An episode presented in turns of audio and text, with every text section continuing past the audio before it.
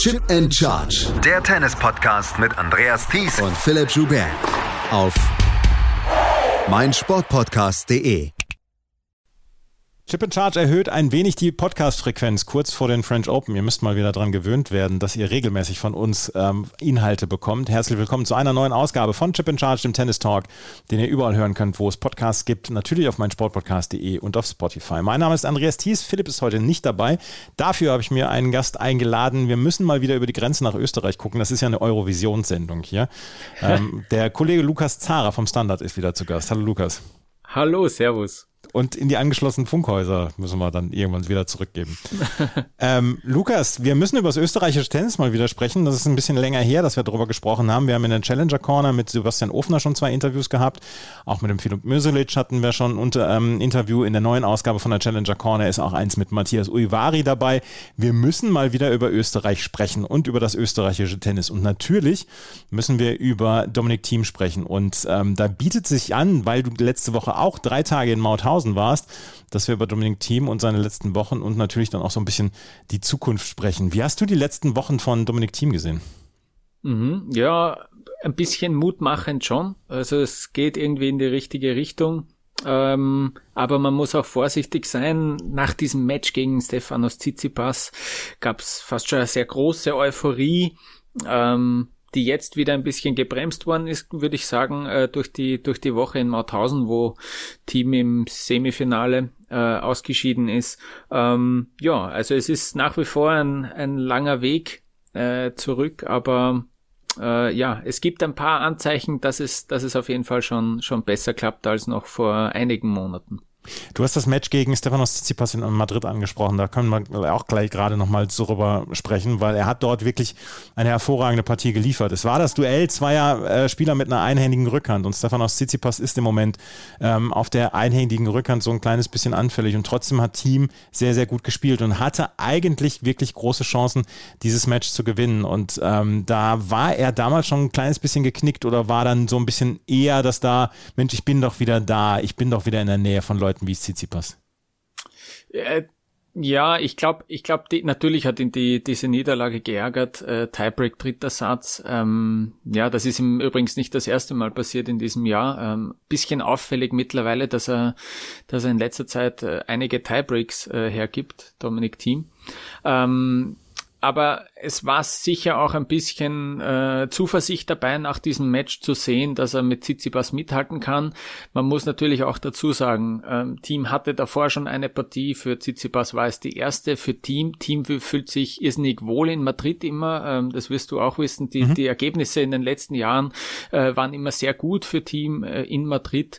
Äh, das gefällt ihm, dieser hohe Abschlag, äh, äh, Absprung, äh, dieser große Court, auch der Center Court. Äh, der Team braucht nach wie vor äh, unfassbar viel Platz, äh, um auf Sandplatz zu spielen. Also vor allem hinter der Grundlinie ähm, positioniert er sich sehr gerne nach wie vor sehr, sehr tief, äh, was viele kritisieren, was auch er selbst weiß, dass das, ähm, dass das der ganz große Unterschied noch ist zu seiner Topform vor einigen Jahren.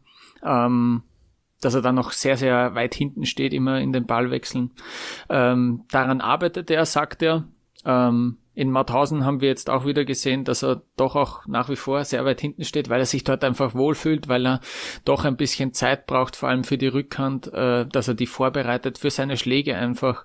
Ähm, und er spielt einfach auch gerne die Bälle dann äh, eben in einer angenehmen Höhe, würde ich jetzt mal sagen.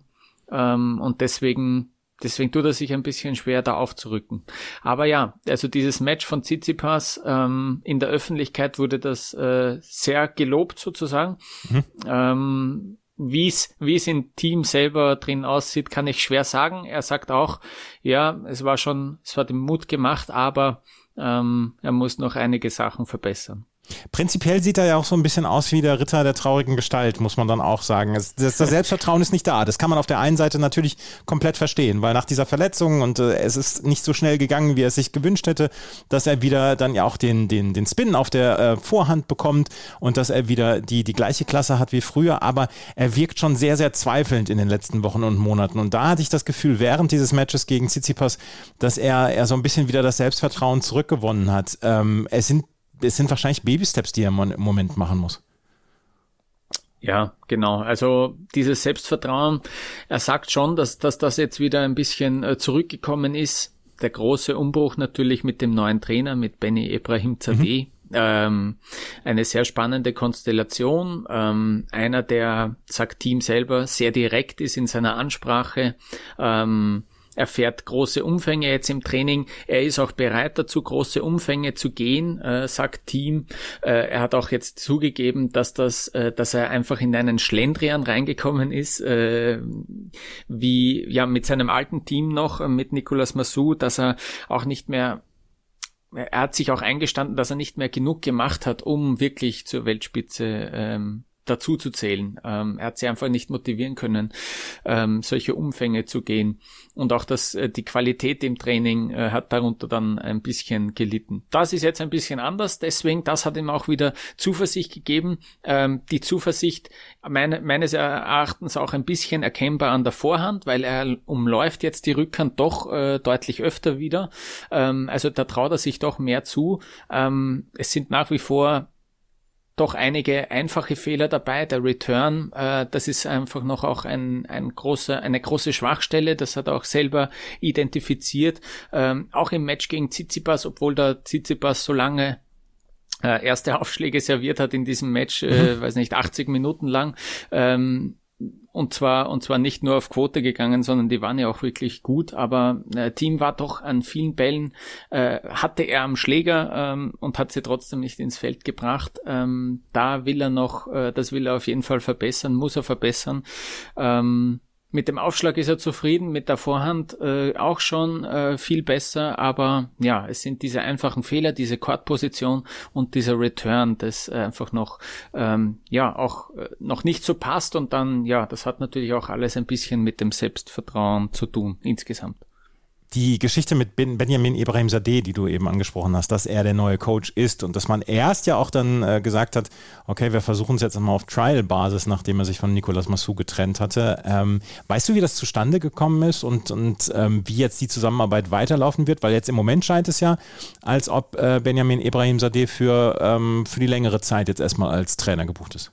Mhm, genau, das hat er auch äh, erzählt jetzt, äh, Dominik Thiem. Äh, das ist jetzt auf jeden Fall bis auf weiteres mal äh, der Fall, diese Zusammenarbeit. Ibrahim Zadeh hat ja noch äh, weitere Schützlinge in, irgendwie in seiner Akademie, da weißt du auch äh, mehr drüber, äh, Jugendspieler und Spielerinnen, die wird er auch äh, zum Teil noch betreuen, hat er jetzt erzählt, Dominik Thiem, dass er zum Beispiel bei dem French Open in der Quali äh, wird Ibrahim Zadeh auch ähm, ja, einen Blick haben auf seine anderen Spieler ähm, und dann aber sich natürlich auf Dominik Team konzentrieren. Ähm, ja, wie das zustande gekommen ist, äh, es hat geheißen, äh, hat er jetzt erzählt, auch Dominik Team, die haben sich schon öfter mal äh, ausgetauscht und er hat das recht interessant gefunden, weil er doch immer recht äh, begeistert war von dem, wie schnell Ibrahim Zadeh äh, recht konkrete Punkte dir sagen kann äh, über, mhm. über einzelne Spieler. Ähm, das hat ihm gefallen und äh, angeblich gab es da schon öfter, öfter, also hin und wieder mal einen Austausch und jetzt dann in äh, Estoril muss das gewesen sein, äh, hat er dann Ibrahim Zadeh nochmal angerufen und gesagt, pass auf, wir könnten ja auch mal über den Dominik Team sprechen, äh, über mich nämlich, äh, was sagst du denn über mein Spiel eigentlich? Und äh, das hat ihm gefallen, was er da schnell mal gehört hat ähm, und dann hat er gefragt, hey, wollen wir mal das Ganze probieren? Und dann haben sie sich in Monte Carlo ein paar Tage später äh, zum ersten Mal getroffen und äh, anscheinend anscheinend ist er recht begeistert von dem, was er von Ibrahim CD ja zu hören bekommt. Ähm, wie gesagt, also der dürfte ihm recht direkt und recht schnell auch immer sagen, was los ist. Ähm, er sagt jetzt auch, äh, hey, auf, auf, mit dem Trainer auf Deutsch zu sprechen ist auch mal wieder angenehmer einfach, wieder was anderes äh, im Vergleich zu den Jahren davor, ähm, einfach eine direktere, schnellere Kommunikation, eine klarere Kommunikation ist möglich. Das gefällt ihm auch. Vielleicht trägt das auch dazu bei, äh, dass er sich jetzt wieder mehr motivieren kann. Äh, so insgesamt, ja, ähm, klingt das ganz gut. Ich hätte auch probiert, äh, mit ein paar anderen Medien, mit Ibrahim Zadeh in Mauthausen zu sprechen. Da hat er gemeint, äh, das, äh, das machen wir nicht. Äh, er mhm. will nicht reden mit den Medien. Äh, er hat das einmal in München gemacht, ausführlich. Und äh, bis auf weiteres nicht. Äh, leider hat er uns nicht Bescheid gegeben, dass er nur in München reden will. ähm, aber ja, ähm, so ist das.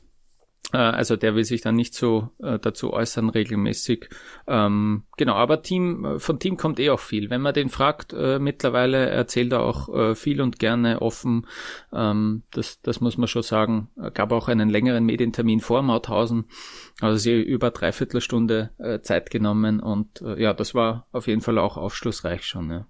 Ich bin wirklich gespannt, wie das weitergeht, weil Benjamin Ibrahim Sadeh, du hast diesen Termin in München angesprochen, da hat er noch gesagt, ja, bis zu den French Open versuchen wir jetzt erstmal in der Spur zu sein und äh, das ist jetzt erstmal auf die French Open dann auch angelegt. Jetzt müssen wir da äh, natürlich kurz noch über die French Open sprechen. Dort ist er im Moment nicht im Hauptfeld.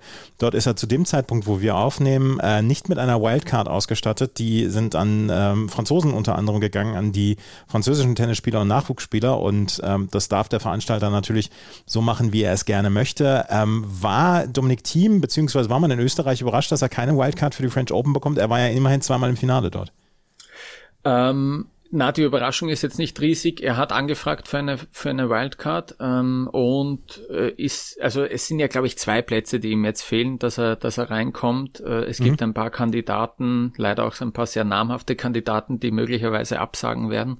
Also es ist noch nicht ganz ganz fix. Ähm, aber ja, also im allerschlimmsten Fall muss dann Team halt in die Qualifikation. Ich ich weiß jetzt nicht, ob schon alle Wildcards äh, vergeben wurden Sind oder ob da ja. noch welche. Mhm. Mhm, okay, dann ähm, dann wird er halt in der Qualifikation spielen müssen, wenn wirklich alle Nadals und Kyrgioses der Welt äh, wirklich dann in Paris aufschlagen auf einmal, ja.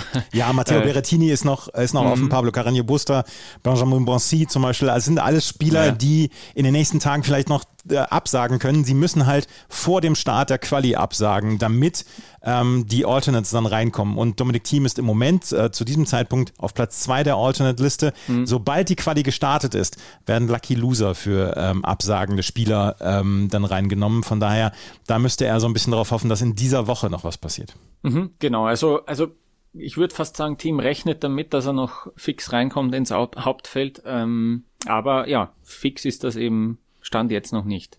Ja, die French Open, die übernächste Woche starten und äh, die so im Moment äh, es aussieht, die in der Qualifikation mit Dominik Thiem anfangen würden. Das wäre natürlich eine bittere Geschichte. Wie gesagt, er war zweimal im Finale und ähm, dass er keine Wildcard bekommen hat, ist auch so ein kleines bisschen ja auch in Österreich auf Unverständnis gestoßen, oder? Ähm, ja, wie gesagt, also das ist jetzt, äh, das ist jetzt gar noch nicht so an die große Glocke gehangen worden, ja. weil auch jeder in Österreich irgendwie damit rechnet, dass er reinkommt. Aber ja, man kann sich da natürlich nicht sicher sein und am Ende schaut das dann vielleicht auch blöd aus. Wie gesagt, sie haben angefragt um eine Wildcard, äh, haben die jetzt nicht bekommen, wahrscheinlich, weil die Veranstalter vielleicht auch schon Nachrichten aus von anderen Spielern bekommen haben, hey, das wird sich nicht ausgehen bei mir oder so. Ähm, keine Ahnung. Aber ja, wie gesagt, im allerschlimmsten Fall wird er dann eben äh, in der Quali spielen müssen, ja. ja. Bleibt nichts anderes über. Dominik Thiem äh, versucht seine äh, Karriere wieder ja, in die Spur zu bekommen. Was ich halt das Gefühl habe im Moment, dass, ähm, äh, was ich auch mit Philipp im letzten Podcast angesprochen habe, ist, dass wir so ein bisschen das Gefühl haben, dass das Tennis mit der einhändigen Rückhand vielleicht im Moment so ein kleines bisschen ins Nach ins Hintertreffen gerät, weil wir haben gesehen, Stefanos Tsitsipas ist auf der einhändigen Rückhand sehr, sehr anfällig, auch die anderen Spieler. Wir haben nicht mehr so viele, die mit der einhändigen Rückhand spielen und ähm, da wird es natürlich spannend zu sehen sein, ob äh, Dominik Thiem dieses Spiel dann wieder so zurückbekommen kann, dass er mit der Vorhand dominieren kann und dass er ja die wunderschöne Rückhand dann auch immer so einsetzen kann, dass sie auch gewinnbringend einsetzbar ist. Da bin ich sehr gespannt. Ja, ich auch. Und also das ist, das ist alles richtig. Ich glaube nochmal, dass, dass dieses, äh, dieses Court Placement einfach irrsinnig wichtig ist, weil ja. wenn ich mich erinnere dran an seine wirklich allerbesten Matches, da ist er an die Linie gegangen, da hat er dem Gegner auch die Zeit weggenommen, äh, sich wieder richtig zu positionieren, weil er einfach dann an der, auf der Grundlinie mehr oder weniger Half-Volleys vielleicht auch mal riskiert hat, weil er sich da sicher war, ja, im Feld landen die auf jeden Fall. Ähm, das macht er jetzt nicht. Er steht halt einfach da hinten und die Gegner, ja, seine, seine Schläge sind natürlich hart und sind mittlerweile auch wieder wirklich, äh, haben ordentlich Zug drauf. Aber die, ja, trotzdem, äh, hast ein paar Meter mehr, äh, einerseits, äh, also die musst du dann doppelt rechnen, wenn er jetzt zwei Meter hinter der Grundlinie steht, hat er vier Meter mehr, äh, die der Ball zurücklegen muss. Und das gibt dem Gegner einfach mehr Zeit. Und das sieht man immer wieder, dass die Gegner ähm, ja da recht viel zurückbringen wieder ins Feld. Und das, äh, das muss er halt noch ähm, ja, das muss er halt noch irgendwie ändern, äh, um wieder so offensiv agieren zu können, um wieder, um wieder, ja, äh, dominieren zu können in Matches, würde ich sagen.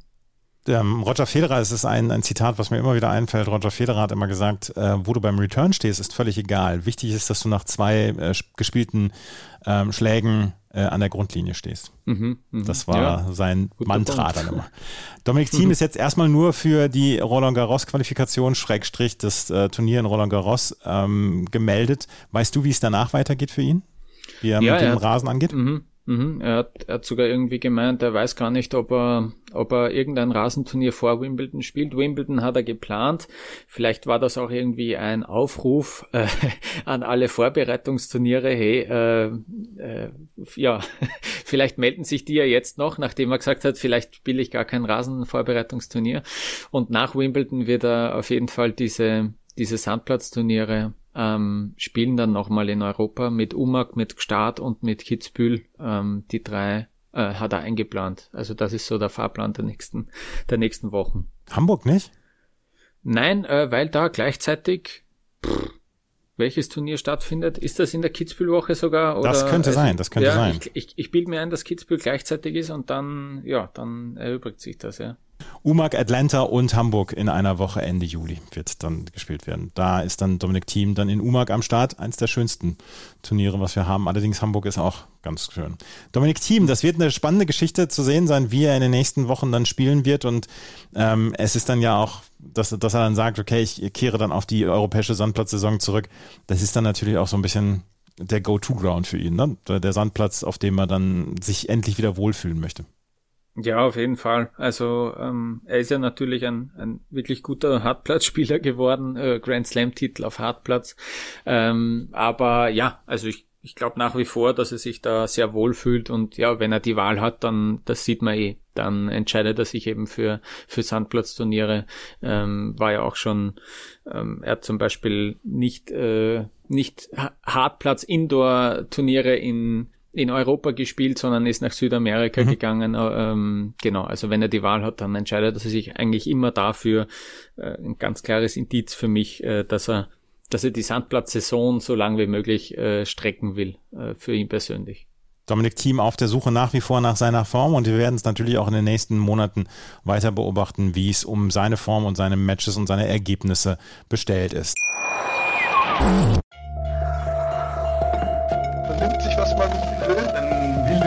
Entstanden. Fast nichts davon stimmt. Tatort Sport. Wenn Sporthelden zu Tätern oder Opfern werden, ermittelt Malte Asmus auf meinsportpodcast.de. Folge dem True Crime Podcast, denn manchmal ist Sport tatsächlich Mord. Nicht nur für Sportfans. Äh, lass uns ein bisschen über noch die anderen österreichischen Spieler und Spielerinnen dann auch sprechen. Es gibt die eine oder andere wirklich gute Geschichte, gerade in Österreich. Und eine der guten Geschichten ist so ein bisschen Sebastian Ofner, der in den letzten ähm, Jahren immer mal wieder mit Verletzungen zu kämpfen hatte, aber jetzt in diesem Jahr er so ein bisschen durchstartet. Er ist im Moment tagesaktuell auf einer absoluten Karriere-Höchstposition, hat letzte Woche das Halbfinale in Mauthausen erreicht, wo Hamad Medjedovic dann so ein bisschen der Spielverderber war bei den mhm. österreichischen Meisterschaften. Aber vorher Prag-Finale, OER Jerasch ähm, Halbfinale, dann hat er in ähm, Sadar hat er das Finale gespielt, in Antalya hat er ein Finale gespielt und dann auch am Anfang des Jahres in Teneriffe. Das einzige Problem ist, er hat diese Finals nicht gewonnen. Ja, ähm, in Prag hat er, glaube ich, sogar den Titel, äh, da war er Titelverteidiger.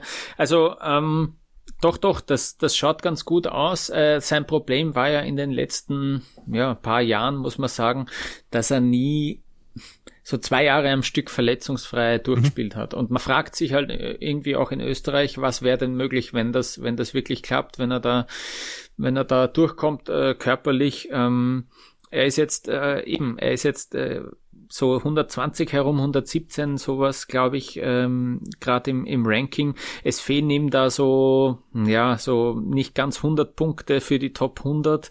Ähm, und da ja, das ist ein Bereich, wo, wo die zweite Garde, sage ich einmal, in Österreich jetzt schon, jetzt schon länger war und ist. Juri Rodionov, Dennis Novak, Philipp Misulic auch ein bisschen. Äh, die, die befinden sich da, aber äh, Ofner bräuchte vielleicht wieder ein, ein Special in Wimbledon, damit das mal klappt zum Beispiel oder, äh, oder sowas. Ja, Letztes Jahr hat er sich in, bei den French Open zum ersten Mal qualifiziert, der muss eben auch in die Qualis bei den, bei den Grand Slams und das wäre natürlich äh, ideal. Äh, nehmen wir an, dass er sich, dass er sich qualifiziert bei den French Open und dann nicht in der ersten Runde gegen Alexander Zverev spielen muss, sondern mal äh, vielleicht auch einen Qualifikanten bekommt. Ähm, dann schaut's, dann schaut's vielleicht schon ganz gut aus. E eben, sowas braucht er jetzt noch. Ähm, sonst äh, kämpft er sich halt mit, mit äh, Challenger-Auftritten derzeit herum und da musst du halt auch am Stück ja, ähm, drei, vier, zumindest Halbfinale, Finale spielen, damit das dann auch äh, nochmal klappt ähm, mit den Top 100. Ja, aber ähm, ein sehr starker Aufschlag, ähm, sehr offensives Spiel auch. Ähm, da geht viel zusammen. Äh, Habe auch den Eindruck jetzt aus Mauthausen mitbekommen, dass er sich mit dem Touring-Coach, mit äh, ähm, der auch irgendwie von von der Wolfgang Team Academy sozusagen äh, auch kommt, äh, dass er sich da gut versteht und und Spaß hat an seinem an seinem Beruf, ja. Und äh, ja, das schaut gut aus, aber eben ähm, das ganz klare Ziel ist es und muss es sein, jetzt auch äh, die nächsten Wochen noch ähm, abzuliefern, damit das damit das klappt mit den Top 100. Wie ist es denn ähm, gerade im Moment mit dem öffentlichen Interesse an Tennis in Österreich? Dadurch, dass Dominik Thiem ja, Probleme hat, dass wir, ähm, dass die Österreicher im Frauentennis nur Julia Grabher im Moment haben als, als quasi Spitzenspielerin und dass die anderen Spieler, die hinter Dominik Thiem sind und hinter Julia Grabher, ja so ein bisschen strugglen, was den, den Eintritt in die Top 100 angeht. Wie ist denn das öffentliche Interesse momentan? Mhm. Es war sicher schon noch größer, wo Team die ganz großen Erfolge gefeiert hat, aber man muss schon sagen, Tennis interessiert und Tennis zieht. Dominik Thiem zieht vor allem. Also dieses äh, Challenger in Mauthausen war von Dienstag bis Sonntag äh, ausverkauft, mhm. äh, schon, schon im Vorhinein. Also wie ich dann am Dienstag dort war, ja, wir haben keine Tickets mehr. Gut, das sind, es waren 400 Plätze für die, für die allgemeinen Tribünen und 100 VIP-Plätze, aber trotzdem, es sind jeden Tag 500 Leute, äh, ja, dort gewesen für einen Challenger, für ein kleines Turnier. Also das funktioniert auf lokaler Ebene diese, dieses Stadthallenturnier in Wien, das ist äh, auch jedes Jahr eigentlich sehr, sehr voll. Das hat sich auch irgendwie ein bisschen emanzipiert, würde ich behaupten. Ähm, heißt auch immer von den Veranstaltern, aber das merkt man schon auch ähm, von Dominik Thiem. Also das ist jetzt nicht mehr abhängig von einem Local. Mhm. Ähm, der da große Erfolge feiert. Äh, ja, wenn er es dann spielt, ich kann mich erinnern an das Match gegen Tommy Paul, die Halle war yeah. war irrsinnig am Beben natürlich, aber trotzdem auch an Viertelfinaltag, Halbfinaltag ist das randvoll und das schauen sich die Leute gern an. Äh, in Kitzbühel dasselbe. Ähm, also das funktioniert ähm, schon sehr gut. Es gibt jetzt vier Challenger-Turniere äh, in Österreich. Vor vier Jahren, fünf Jahren haben wir noch kein einziges Challenger-Turnier gehabt. Ähm, ich glaube schon, dass das auch nur dann funktioniert, wenn das auch wirklich viele Leute interessiert und äh, auch ja man sieht auch die Wirtschaft, auch, auch ähm, so die, die, die Öffentlichkeit, also die öffentliche Hand äh, ist da auch bereit dazu, äh, da zu unterstützen. Jetzt in Mauthausen war eben auch das Land Oberösterreich Hauptsponsor, muss man ja auch sagen. Ähm, also die, das funktioniert schon. Tennis ist wirklich, ähm, ja, äh, interessiert die Leute sehr, würde ich sagen. Und die, auch so, dass man eben dorthin geht und sich das sehr gerne anschaut live. Lass uns gerade noch über die anderen Herren sprechen ähm, aus Österreich. Du hast Juri Rodionov und Philipp Misolic dann eben erwähnt. Lukas Neumeier äh, gibt es dann noch als, ähm, als Einzelspieler, der ja vielleicht dann vielversprechend ist. Äh, was denkst du im Moment gerade, gerade bei den jungen Spielern wie Misolic oder dann auch äh, Neumeier, was in nächster Zeit noch kommen könnte? Ja, Misolic ähm, schaut, schaut gut aus, würde ich sagen. Ähm, dem fällt jetzt natürlich in Kitzbühel dann demnächst äh, dieses Finale äh, aus der mhm. Wertung. Ähm, da muss er jetzt äh, doch noch ähm, in den nächsten Wochen auch einiges sammeln. Auch nach, nach Kitzbühel war es dann so ein bisschen ein ein Durchhänger wieder. Ja, äh, ich meine, das, das kennt natürlich jeder. Es geht um, über, um die Konstanz. Du musst über diese, ja, eigentlich 52 Wochen ähm, regelmäßig Punkte sammeln, damit das dann mal klappt. Und auch da muss das Ziel ganz klar lauten, diese Top 100, diese äh, fixen äh, Qualifikationen für Grand Slams und dann vielleicht auch schon für, für diese riesigen Masters mittlerweile, diese zwölftägigen. Ähm, das sehen wir nämlich jetzt bei der Julia Grabherr auf der Frauenseite, dass die äh, da reingekommen gekommen ist. Äh, jetzt sich nicht mehr durch die Quali wühlen muss bei den Grand Slams und jetzt sogar auch schon in Rom im Hauptfeld zum ersten Mal mhm. gestanden ist bei so einem Tausender. Das ist, das bringt deine Karriere auf den nächsten Level und ähm, ja, dazu braucht es eben ähm, ja, ein paar, ein paar wirkliche Turniersiege wahrscheinlich auf Challenger-Ebene, dass das, dass das funktioniert. Äh, Philipp Misulic hat das zuletzt auch wieder äh, gezeigt und abgeliefert. Ähm, wie gesagt, es muss halt, es muss halt dann auch wieder die Woche drauf und es geht halt immer weiter. Das ist eine brutale Mühle, dieses, dieses Leben als Tennisprofi.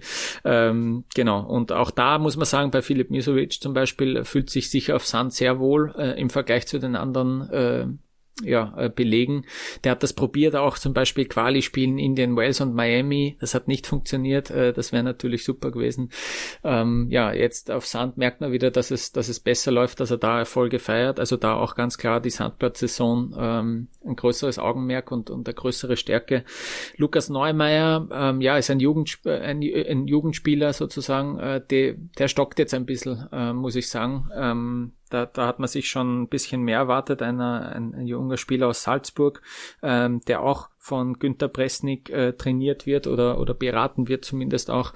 Ähm, da der war schon mal vor zwei Jahren, ähm, hat man da, hat man da dem schon mehr zugetraut. Jetzt ähm, muss er sich irgendwie wieder ein bisschen äh, auch selbst finden. Und Joel Schwärzler ist ein Jugendspieler, dem man gerade am meisten zutraut im österreichischen Tennisverband. Der ist äh, gerade 17, 18 Jahre, 17 glaube ich ist er noch, ähm, wird von Jürgen Melzer betreut, äh, dem Sport, der Sportdirektor im Tennisverband in Österreich ist und äh, der sich dem auch so ein bisschen angenommen hat, dem Joel Schwärzler und ähm, der hat den Europameistertitel in der, äh, in der Jugend äh, letztes Jahr gewonnen. Das war der erste wirklich große Titel und damals noch recht überraschend. Und jetzt ähm, ja, geht's bei dem darum, der, der spielt gerade noch Juniorenturniere und der wird dann eben, der wird jetzt noch Junioren Grand Slams spielen auch und dann äh, eben der Sprung ins Erwachsenen-Tennis schon langsam war. Auch in Mauthausen vor Ort hat im Einzel äh, nichts gerissen, im Doppel ähm, hat er, glaube ich, eine Runde im Hauptfeld äh, überstanden. Generell auch ähm, immer wieder mal im Doppel äh, ganz gut dabei, auch bei den Jugendturnieren. Ähm, also da würde ich gerade sagen, sind die Hoffnungen aus österreichischer Sicht, aus, aus Verbandssicht äh, sicher noch am größten. Den, den unterstützen sie auch. Der wird auch von Red Bull mittlerweile gesponsert und sogar von Cosmos Management äh, gemanagt. Ähm, also für so einen jungen ähm, noch unscheinbaren Spieler schon äh, schon äh, recht recht groß aufgezogen. Also der meint das wirklich äh, sehr ernst mit der Profikarriere. Auf den haben wir auf jeden Fall einen Blick. Auf wen wir natürlich im Moment auch einen Blick haben, gerade weil Deutschland im Moment auch eine Doppelnation ist durch äh, Kevin Krawitz, mhm. Andreas Mies, Tim Pütz, ähm, müssen wir auf Alexander Erdler und Lukas Mietler nochmal gerade zu sprechen kommen. Die sind ja so ein mhm. bisschen wie Kai aus der Kiste letztes Jahr gekommen, sind, haben sich sehr stetig in der Weltrangliste nach oben gespielt, äh, sind jetzt beide unter den Top 40 in der Weltrangliste und sind jetzt ähm, regelmäßige Gäste dann auch mit den ganz großen Turnieren in den Doppelwettbewerben. Mhm. Die, ich glaube ich glaub sogar, dass es in Rom erst das erste Mal war, dass sie da jetzt fix bei einem Masters reingekommen sind. Ja. Das kennen wir ja, dass da Einzelspieler auch immer ähm, gerne, gerne die Plätze nehmen, die da zur Verfügung stehen. Gerade gerade in Rom dann äh, in der ersten Runde wieder ausgeschieden, Erler Miedler. Aber man muss schon sagen, also die meinen das mittlerweile auch sehr ernst mit dem mit dem Doppel. Ähm, die fokussieren sich da mittlerweile auch mehr drauf und ähm, also die sind äh, ja, wie du sagst, die sind die sind ähm, die sind wirklich gut geworden mittlerweile. Ähm, sind äh, irgendwie irgendwie ganz unterschiedliche Kerle. Der ähm, der Alex Erler, ein Tiroler, der recht zurückhaltend und, und ruhig ist und der Lukas Miedler, der sehr gerne einen ähm, seinen Humor raushängen lässt, auch in München, glaube ich, in der Siegerrede da, ähm, also bei der bei der Zeremonie dann noch ein bisschen äh, Nicklichkeiten gegen die Finalgegner aus Deutschland ausgetauscht und so. Also der hat ähm, ein loses Mundwerk, sagt man bei uns, und mhm. ähm, aber auch, äh, aber auch körperlich äh, ein großer, mittler, eher klein, ähm, irgendwie ganz unterschiedliche Kerle, Typen, Charaktere, aber auch vom Spielstil her. Ähm, und das dürfte äh, sehr gut funktionieren. Die dürften sich äh, aktuell sehr gut ergänzen. Und ja, das ist ähm, recht schnell gegangen. Eben, die haben so schnell so große Erfolge gefeiert, dass sie jetzt sogar wirklich sagen, hey, ähm, wir, wir probieren das mehr im Doppel, uns darauf zu spezialisieren und zu fokussieren. Und dass wir im Einzel, äh, glaube ich, die, vor zwei Wochen mal wieder ähm, als Alternates in den Einzel, äh, in den Einzel reingekommen, auch bei einem Challenger. Aber da ist der Fokus ganz klar aufs Doppel. Und ja, macht Spaß. Äh, Österreich hatte auch gute, wirklich sehr gute Doppelspieler mhm. in, letzter, in den letzten Jahren und Jahrzehnten. Ähm, und ja, cool, dass da jetzt auch wieder zwei, zwei Junge eigentlich, äh, ist ja noch ein relativ junges äh, Paar für Doppelverhältnisse, dass die da ähm, ja, Erfolge feiern. Auch die werden wir in den nächsten Monaten natürlich beobachten. Bei Chip in Charge äh, werden sie dann auch immer mal wieder erwähnt. Alexander Erler und Lukas Mietler. Zwei Themen würde ich gerne noch ansprechen wollen.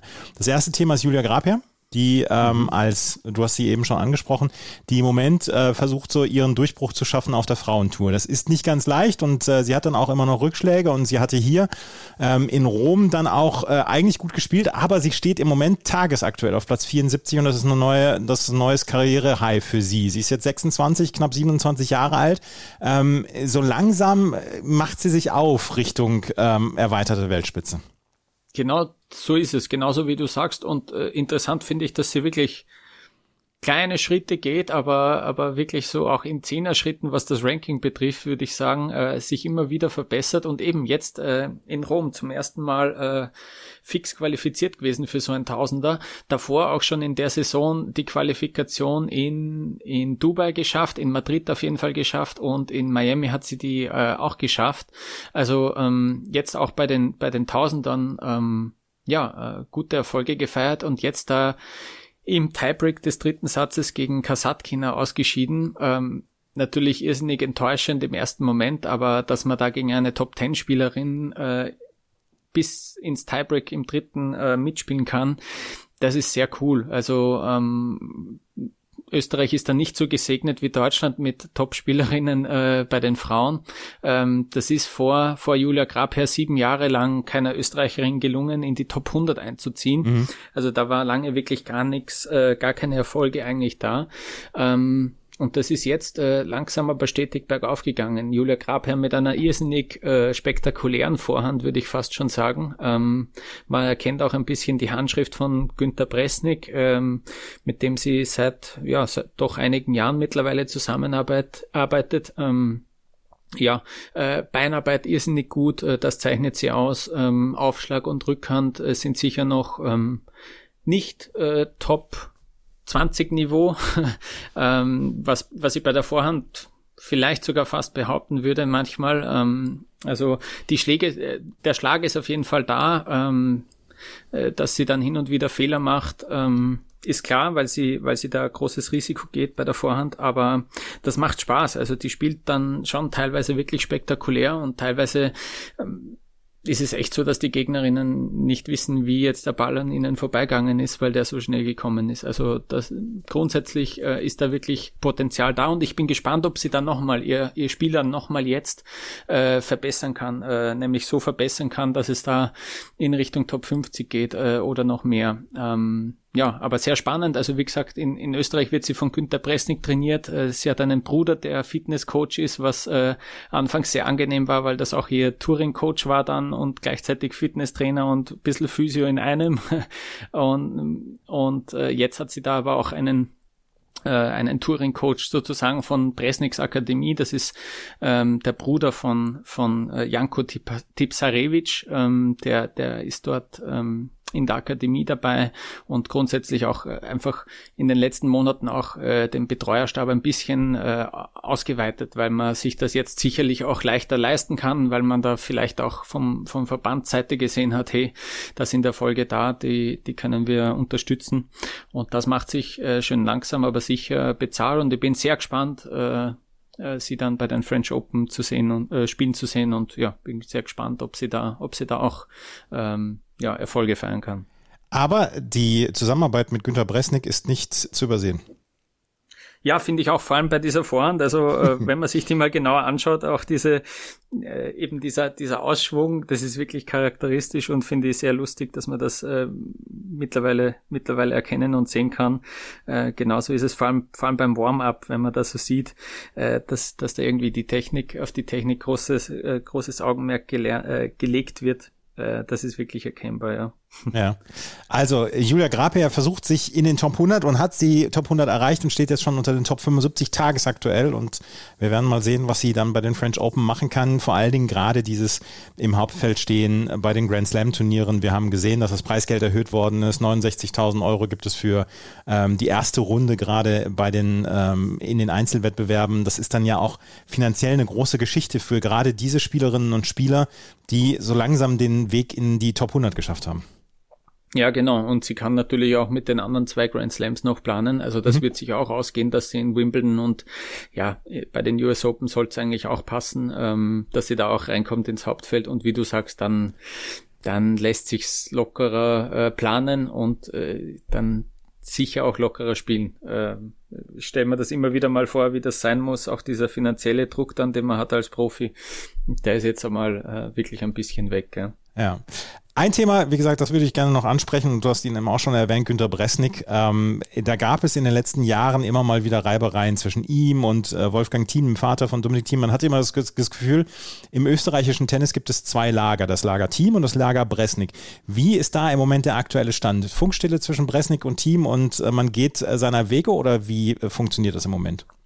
Ja, Funkstelle wäre schon zu viel gesagt, glaube ich. Also noch weniger als das. Ja, also man hat sich da ja gerichtlich äh, auseinandergesetzt, auch weil man sich uneinig war, wie viel Günter Pressning noch zusteht, äh, was was Verträge, langfristige Verträge von Dominik Thiem betrifft, was Ausrüsterverträge betrifft und so und was auch dann irgendwie die Entschädigung äh, ja, Trainerentschädigung oder Ausbildungsentschädigung, sagt man im Fußball, glaube ich, äh, betrifft.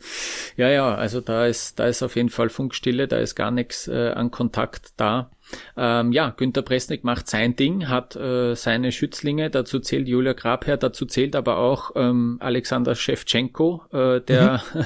der ja jetzt auch die letzten Wochen ähm, auch auf großer Ebene ähm, Erfolge gefeiert hat, der interessanterweise auch Alex Stober, den ehemaligen Physio von Dominik Thiem, jetzt in der Box ja. sitzen gehabt hat in Rom. Ähm, das habe ich, das habe ich auch mit Verwunderung festgestellt. Ja, ja, genau, genau. Der ist da aufgetaucht.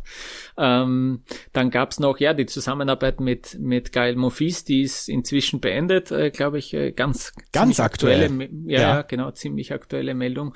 Ähm, genau. Und dann gibt's äh, ja ähm, Dennis Novak auch noch zum Beispiel. Ja, äh, also dieser ich, ich, ich kenne dann auch ein bisschen den Touring-Coach Richard Ruckelshausen, der auch mit Monfils jetzt noch im, im Frühling, im Frühjahr äh, in Amerika war, der jetzt auch mit Dennis Novak äh, herumreist, der auch mit Lukas Neumeier äh, reist immer wieder. Ähm, genau, also da, äh, der hat dann auch seine seine einzelnen Trainer, der Günther Presnik, äh, die, also der scoutet nicht nur Spieler, sondern auch äh, Trainer und ähm, ja, managt das so ein bisschen und ähm, reist nur mehr sehr wenig, würde ich sagen. Ähm, genau, äh, bei den French Open werden wir ihn wahrscheinlich äh, vor Ort sehen. Ähm, ja, und Wolfgang Thiem, der hat sich ähm, komplett zurückgezogen, muss man sagen. Also im Vergleich zu vor ein paar Jahren, wo er ja wirklich sehr oft überall aufgetaucht ist, jetzt äh, gar nicht, fast gar nichts mehr zu sehen und zu hören. Der hat zwei Akademien, die er betreut, die er selber auch mit aufgebaut hat, in Dreiskirchen in Niederösterreich und in Burgenland in Oberpullendorf. Ähm, da sind zwei Standorte. Ähm, da hat er, da betreut er Jugendspieler, die jetzt gar nicht mal alle ausschließlich äh, eine Profikarriere äh, anstreben, sondern auch einfach eine, eine Grundausbildung und dann vielleicht mal ins College äh, wechseln nach Amerika, ja. Ähm, und der dürfte damit sehr gut äh, ausgelastet sein und zufrieden sein. Und das ist schon augenscheinlich, dass dann äh, Wolfgang Team nicht mal bei einem Challenger in Mauthausen, das vielleicht jetzt mit dem Auto sind das zum Beispiel eine Stunde oder eineinhalb Stunden von Dreiskirchen zum Beispiel entfernt, dass er dort auch nicht äh, aufgetaucht ist. Ja, also das ist ähm, das ist äh, augenscheinlich. Moritz Team ist mit Dominik Team äh, unterwegs als ja, als Manager. Und ähm, genau, äh, also Wolfgang Team hat sich da komplett zurückgezogen eigentlich aus der Öffentlichkeit.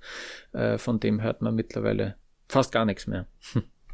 es wird auch das ist spannend und das ist im Moment im mhm. österreichischen Tennis alles sehr sehr spannend, auch wenn es sportlich im Moment vielleicht nicht ganz so gut aussieht, aber ähm, rundrum ist eigentlich immer für Unterhaltung gesorgt. ja, genau, genau, ja. Letztens hat auch äh, Thomas Muster sich sehr ausführlich über äh, Dominik Thiem äh, geäußert ähm, bei einem Medientermin zu den Erste Bank Open in Wien ja. eben. Ähm, und da äh, ja auch ähm, interessant zu hören, dass äh, Thomas Muster sich wirklich alles von Dominik Thiem anschaut und das auch sehr genau für sich selbst analysiert und ähm, ja, ähm, hat sich dann auch zugetraut sozusagen äh, auch sehr viel zu Dominik Thiem äh, zu sagen ähm, ja, sehr spannend. Äh, auch die haben ja kurz mal probiert zusammenzuarbeiten. Das hat dann nicht funktioniert. ja, ja, also es ist, äh, wie du sagst, unterhaltsam trifft's ganz gut, ja. Ja. Das war mal wieder ein Überblick über das österreichische Tennis. Äh, Lukas, ich danke dir sehr für deine Zeit. Ja, danke, dass du, äh, dass du mich wieder gefragt hast und ich hoffe, es ist auch interessant für äh, Hörerinnen und Hörer außerhalb von Österreich. Ja. Das bestimmt. Ähm, das war Lukas Tara vom Standard äh, über das österreichische Tennis, was im Moment so ein ganz kleines bisschen im Herrenbereich stagniert. Bei den Frauen sehen wir mit Julia Grapier eine Spielerin, die langsam nach oben kommt. Das war's mit der neuen Ausgabe von Chip and Charge, dem Tennis Talk. Ähm, nächste Woche gibt es natürlich die große Zusammenfassung, falls das Turnier dann schon beendet ist wegen des Wetters Donnerstags äh, gibt es die Zusammenfassung zum Turnier in Rom äh, zu allen zwei Wochen und danach geht dann ja auch schon, gehen da schon die French Open los. Da werden wir wieder so täglich wie möglich werden wir dann darüber berichten. Und da gibt es natürlich auch wieder die große Auslosungsvorschau. Wenn euch das gefällt, was wir machen, freuen wir uns über Bewertungen und Rezensionen auf iTunes und auf Spotify. Folgt uns auf Twitter und Instagram. Und wir haben in unseren Show Notes auch hinterlegt ähm, den Link zu unserer Steady-Kampagne. Wenn ihr uns unterstützen wollt, da freuen wir uns sehr darüber. Über Steady und per PayPal geht das. Vielen Dank fürs Zuhören.